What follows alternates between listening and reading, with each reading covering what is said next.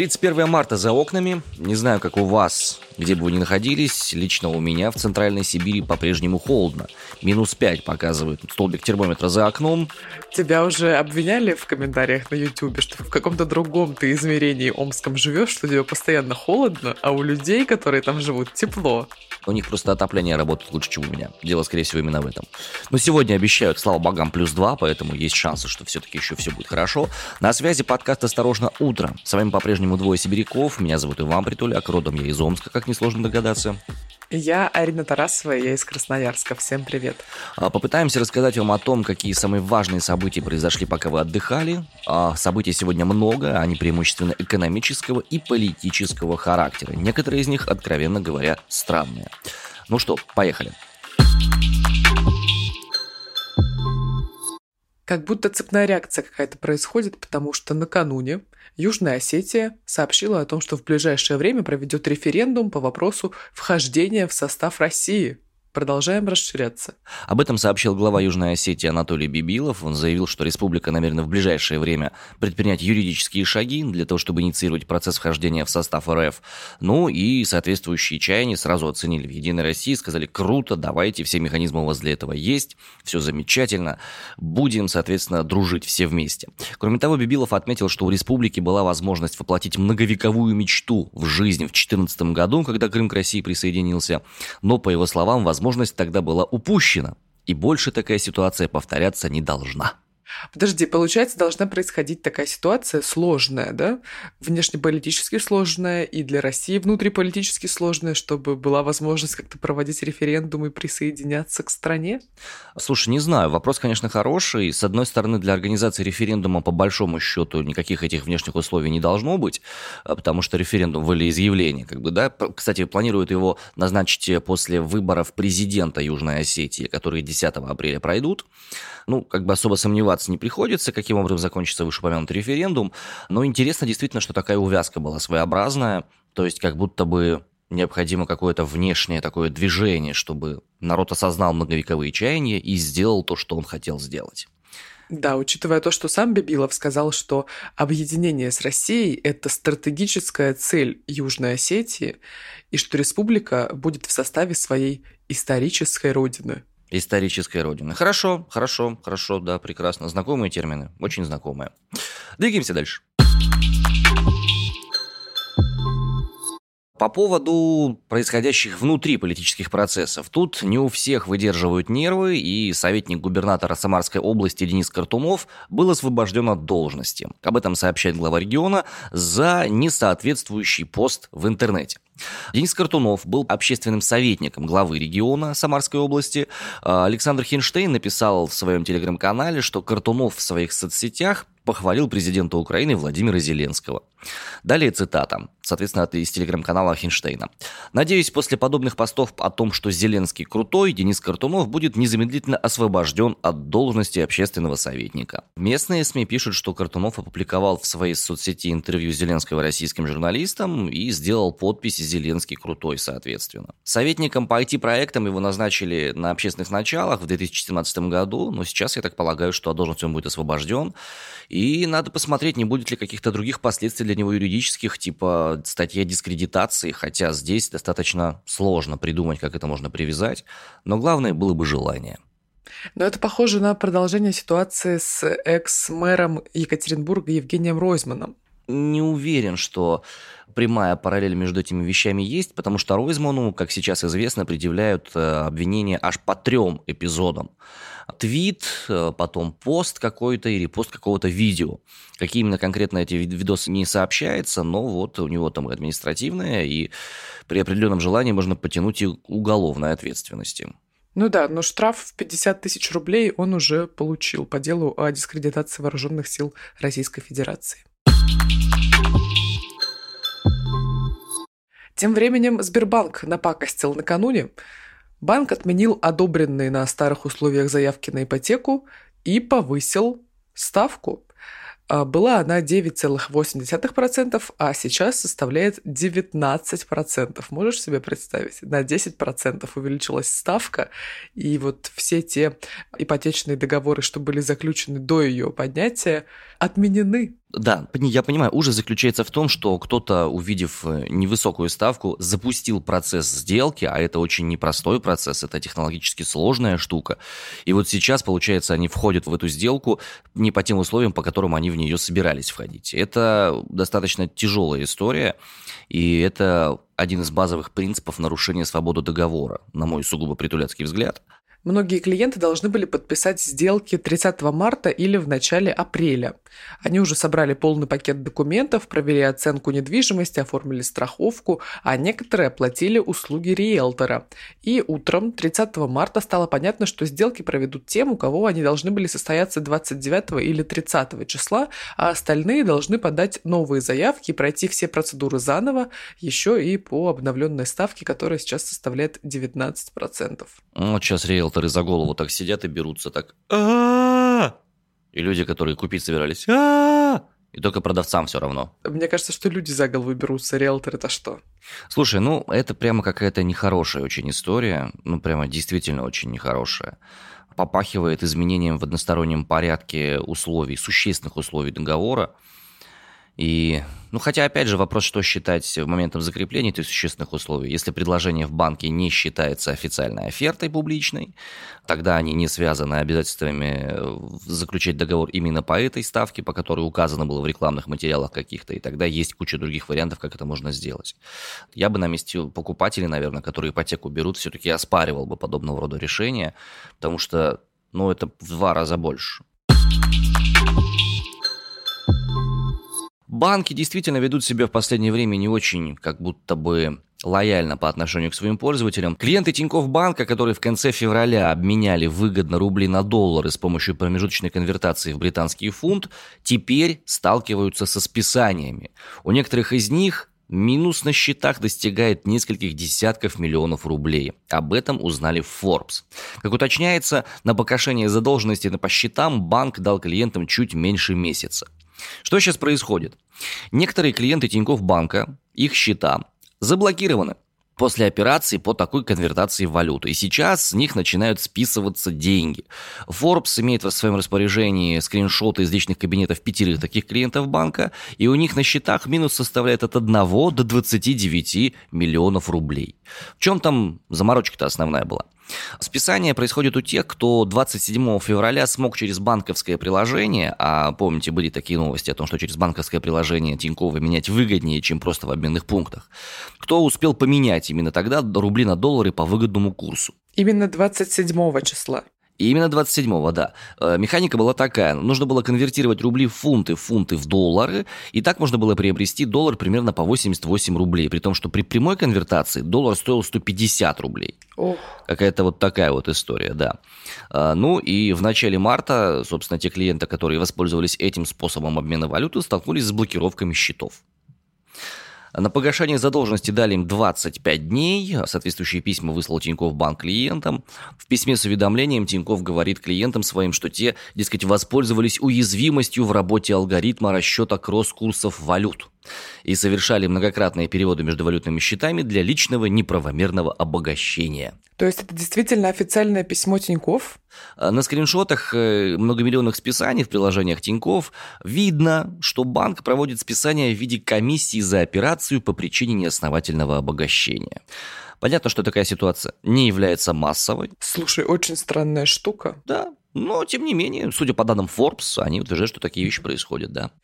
Если вспомнить, какая ситуация складывалась за рубежом у россиян, пользователей Тиньков, когда они расплачивались где-то в кафе и, например, за пиво платили 20 тысяч или 24 тысячи, потому что прямая конвертация в доллары шла вообще по конскому курсу, ну и потом э, Тиньков сделал шаг назад и все переиграл, вернул деньги, которые по ошибке списались со счетов россиян.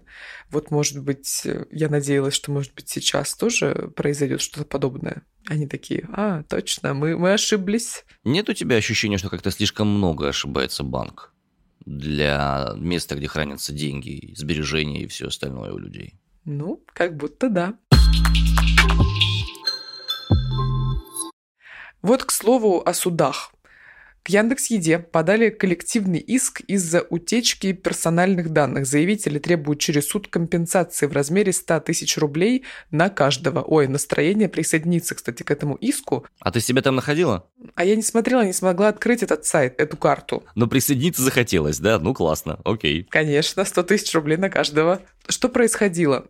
Если вы помните, пару недель назад в сети появился сайт, карта с данными кучи, кучи россиян и не только. Собственно, на территории Москвы, Петербурга, регионов, любых субъектов Российской Федерации, где функционирует Яндекс Еда, были размещены персональные данные людей, которые так или иначе тратили деньги через этот сервис.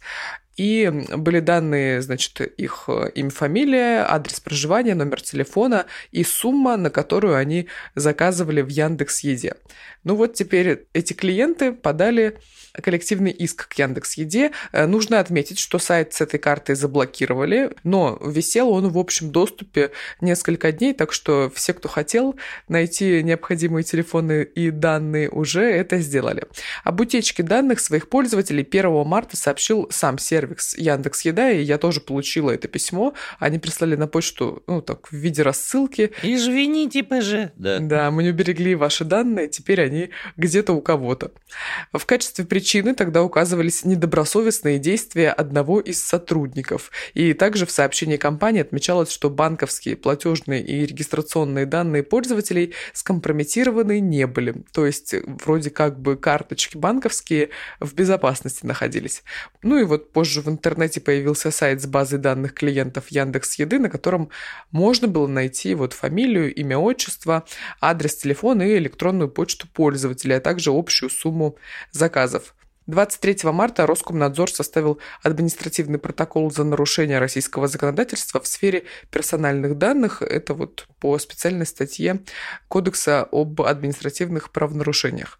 Ну и все, теперь вот будут судиться клиенты, обиженные Яндекс Еды. Интересно, чем это обернется для Яндекса. Если каждый пользователь э, взыщет по 100 тысяч рублей, есть ощущение, что компанию просто раздербанит на много-много маленьких индексят. Кстати, о законе. Тут Министерство юстиции предложило такую штуку, после которой жизнь вообще кардинально наладится. Прямо вот у всех, особенно у всех несогласных. Ну или согласных, в зависимости от того, с чем вы согласны и с чем вы не согласны. Минюст предложил новые правила внутреннего распорядка в колониях, СИЗО и исправительных центрах если этот список примут, то теперь вот открывается целая палитра для тех, кто находится в этих самых местах лишения свободы. И в частности, они смогут получать психологическую помощь не только от психологов в СИН, но и от других психологов, внешних аутсорсеров так называемых. Смогут люди выходить в интернет для получения образования, смогут иметь при себе электронные книжки без выхода в интернет. Но тем, кто сидит в тюрьмах или в ШИЗО, это не получится, а также тем, кто по этапу перемещается тоже, им придется по старинке читать надписи на стенах. Разрешаются э, с точки зрения внешнего вида отпускать небольшую бороду. Раньше только усы это разрешали отпускать, а тут, видишь, борода появилась. Это прямо серьезное достижение. В СИЗО подследственным разрешат пользоваться своими постельными принадлежностями и находиться днем на спальном месте, не расправляя его. Ну и, наконец, беременные женщины смогут ходить в душ ежедневно при возможности, и душевыми должны будут оборудовать даже камеру, в которой они находятся. Подожди, а они не могли? Да, не могли. Вот. Вот это кардинальный прорыв, мне кажется. Он действительно как бы облегчит многим условия жизни. Смех смехом, конечно, но это смех сквозь слезы. И то, что только сейчас подобного рода вещи происходят, хотя они уже давным-давно являются стандартами для тюремного, извиняюсь за выражение, обслуживания во всем мире вокруг нас, это грустит немножечко. Все-таки иного несколько импортозамещения хотелось, не в этой сфере. Новости из-за рубежа. Польша решила отказаться от российского газа до конца этого года. Премьер-министр страны Матеуш Моровецкий анонсировал самый радикальный в Европе план. Полное эмбарго, в частности, на импорт российского угля Польша введет уже этой весной, говорится в сообщении на сайте польского правительства, и об этом пишет Forbes. Польша также уже значительно сократила свою зависимость от российской нефти и намерена приложить все усилия, чтобы до конца года отказаться от российской нефти совсем, сказал премьер-министр. И вот Матеуш Моровецкий ожидает сокращения импорта российского газа в мае, а план по полному отказу от газа из России должен быть выполнен до конца 2022 года. Глава польского правительства призвал другие европейские страны, в частности Германию, последовать примеру Польши.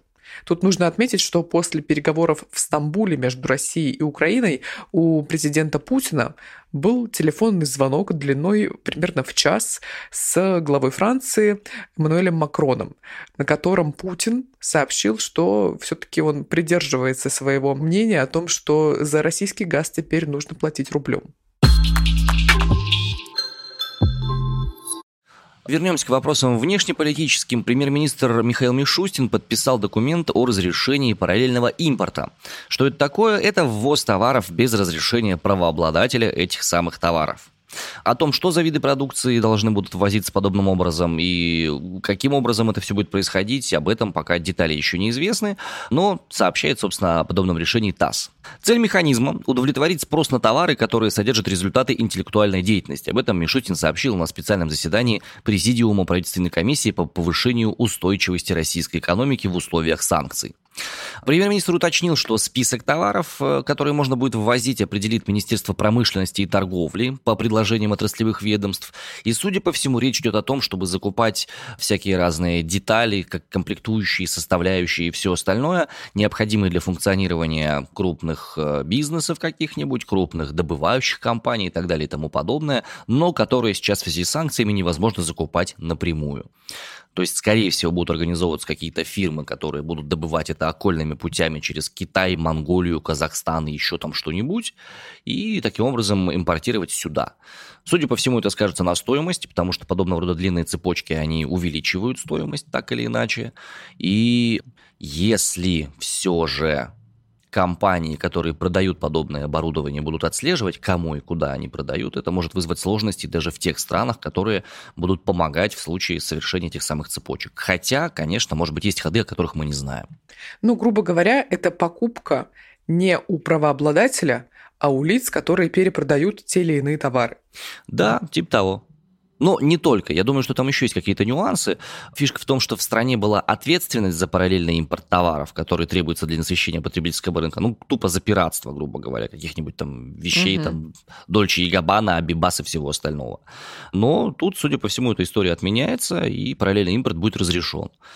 Чем-то мне это напоминает реально времена, когда челноки в страну у нас путешествовали, вот эти вот с большими-большими клетчатыми сумками. Клетчатыми сумками, да, в Турцию на закупку, вещей куплю, возвращаюсь к себе в Сибирь продавать. Но ты знаешь, я вчера прошлась по самому крупному торговому центру города, и Слушай, он такой пустой. Действительно, я вот там не была да, несколько месяцев, собственно, с 24 февраля меня там не было. Я прошлась, и, ну, большая часть магазинов закрыта. Выглядит легендарно, конечно. А, польские поставщики тоже отказались, некоторые, которые одежду производят, поставлять вещи в Россию. У нас в нашем Омском, самом большом торговом центре, тоже еще четыре крупных сегмента закрылось. И теперь туда можно ходить, не знаю, только чтобы поесть, покататься на коньках и закупиться в Ашане чем-нибудь. Моя любимая рубрика «Куда поедем летом?». Вот тут накануне все уже обрадовались э, тому, что Франция начала снова выдавать визы туристические, но есть определенные нюансы. Действительно, Франция с 1 апреля возобновит выдачу туристических виз россиянам, однако, как сообщает Ассоциация туроператоров России, поехать во Францию с туристическими целями все желающие граждане России пока не смогут, даже с пересадкой. Ограничения, как ни странно, связаны с коронавирусом, потому что Франция считает Россию вот страной, которая находится сейчас в таком не очень хорошем э, состоянии и положении относительно коронавируса, и в опасной ситуации мы все еще пребываем, судя по тому, что думает Франция. А прежде обратиться за краткосрочной визой во Францию могли россияне, у которых был сертификат о вакцинации препаратом, сертифицированным в Евросоюзе или неотложные причины гуманитарного или профессионального характера. С февраля 2022 года французское консульство принимает заявление на обновление многократных виз сроком от 2 до 5 лет, выданных Франции и истекших во время пандемии. Однако во французской дипмиссии подчеркивают, получение визы не дает права на автоматический въезд во Францию, поскольку Франция относит Россию к списку стран с высокими эпидемиологическими рисками по коронавирусу. Мы сейчас в оранжевой зоне, по мнению Франции, находимся, и въезд разрешен только тем, кто привит сертифицированной ЕМА вакциной или у него есть веские основания. Ну, то есть вакцина должна быть признана Всемирной организацией здравоохранения и Европейским союзом по лекарственным средствам. Не помню точно формулировку, как называется этот союз. Туризм не входит в список веских причин, дающих право на въезд во Францию. Таким образом, непривитым или привитым российскими вакцинами туристам получить туристическую визу во Францию можно, но поехать, например, в Париж или Ниццу на отдых официально по-прежнему нельзя. Напоминаю также, что прямых рейсов из России во Францию нет, и добираться до Парижа придется со стыковками в Стамбуле, Дубае, Катаре, Белграде, и вот билет во второй половине апреля обойдется от 44 тысяч рублей на одного в одну сторону. Иван заговорщически ухмыляется. Увидеть Париж и обалдеть от цен, которые ты заплатил для того, чтобы оказаться там. Понять, что там делать нечего, и вернуться обратно, потому что там карта мир не работает. Точно. Ну, кстати, вот в продолжение туристических новостей, мировая туриндустрия потеряет 7 миллиардов долларов в этом году из-за отсутствия российских туристов. Ты можешь себе представить эту сумму? Вот я всегда называю какую-нибудь большую сумму и говорю тебе, ты можешь себе представить? Потому что я все еще не могу. Могу. Это где-то полторы комнаты. 100 долларовыми купюрами в пачках расходы в туризме вырастут на 92% по сравнению с прошлым годом, считают специалисты. Однако индустрия заработает гораздо-гораздо меньше ожидаемого. Вот отмечают авторы доклада. Потеря обеспеченных российских туристов не подорвет восстановление отрасли, но нанесет серьезный ущерб многим странам мира, от Европы и Карибского бассейна до Турции и Таиланда, хотя Турция остается открытой для россиян. И по подсчетам Евромониторинг International на российских российских туристов приходится 1% мировых расходов на путешествия. В прошлом году россияне потратили за рубежом более 9 миллиардов долларов. Ну, смотри, для нас с тобой эта проблема решается достаточно просто. Если мы сильно хотим на море, вот прям аж так, что там уши в трубочку сворачиваются, мы элементарно, вот ты вот по карте ориентируешься, где у тебя Байкал, угу. и вот туда, в него, потому что славное море – священный Байкал. Это раз. Второй вариант – если хочется моря мне, например, да, то я ориентирую на своем айфоне, пока еще работающем, компас на север и через Васюганские болота плавненько залезаю в Обскую губу, а из нее в Северный Ледовитый океан. Там очень красивое побережье, в принципе, вода соленая, почти то же самое. Ну, тебе, в принципе, и в болотах уже может как-то удовлетвориться твое желание. Да, там уже, в принципе, водные процедуры будут. Водогрязелечение там я буду проходить, заодно с углоукалыванием и даже герудотерапией немножко там будет. А Васюганские болота большие, самые большие на планете. Я вчера в ночи увидела Camp, так называемый. Оказывается, у меня в городе есть такая секция, где, ну, короче, плавание для взрослых. Там у них оно по уровням. Кто-то приходит туда избавляться от страха воды, кто-то приходит учиться плавать, кто-то приходит с определенными целями личные рекорды устанавливать и так далее. Я плаваю с детства, и вот сейчас я тоже начала ходить в бассейн и увидела этот э, плавательный лагерь в Геленджике и думаю, мне надо, мне надо в Геленджик, в этот плавательный лагерь на неделю. Ну, я, конечно, пока не решила, но если что, если вдруг Иван будет неделю один вести новости, вы не обессудьте, это значит, что я два раза в день, у меня тренировки в Черном море, я плаваю, готовлюсь к заплыву по акватории родных вод. На этом мы на сегодня завершаем наш выпуск. 31 а, марта за окнами. Надеемся, что весна уже наступила там, где вы сейчас находитесь. По-прежнему с подкастом «Осторожно утро» можно выйти на связь в большинстве доступных известных социальных сетей. «Осторожно подкаста» называются аккаунты в социальных сетях. ВК, не ВК, всякое разное. Ну, в общем, вы в курсе, разберетесь, я думаю. Девочки, мальчики, взрослые. Что еще важное хочется сказать? В обязательном порядке послушайте очередной выпуск подкаста «Реабилитация». Есть ощущение, что он очень-очень крутой, и он как раз связан с вопросами в Осетии. Может быть, вам тогда лучше будет понятно, что именно происходит сейчас и почему именно сейчас решила Южная Осетия присоединиться к Российской Федерации. А еще я бы очень рекомендовала послушать спецвыпуск, который у нас вышел вчера об эмиграции из России. Мы записали его с доктором исторических наук и с автором книги «Другая Россия. История русской эмиграции» Олегом Будницким. Поговорили и примерно вот полчаса истории того, как проистекала российская миграция, начиная с 16 века, в 16 веке она началась, между прочим, угу. вот уже на всех подкаст-площадках приходите слушать, на YouTube тоже есть. На этом у нас на сегодня все. Любим, целуем. До свидания. Пока.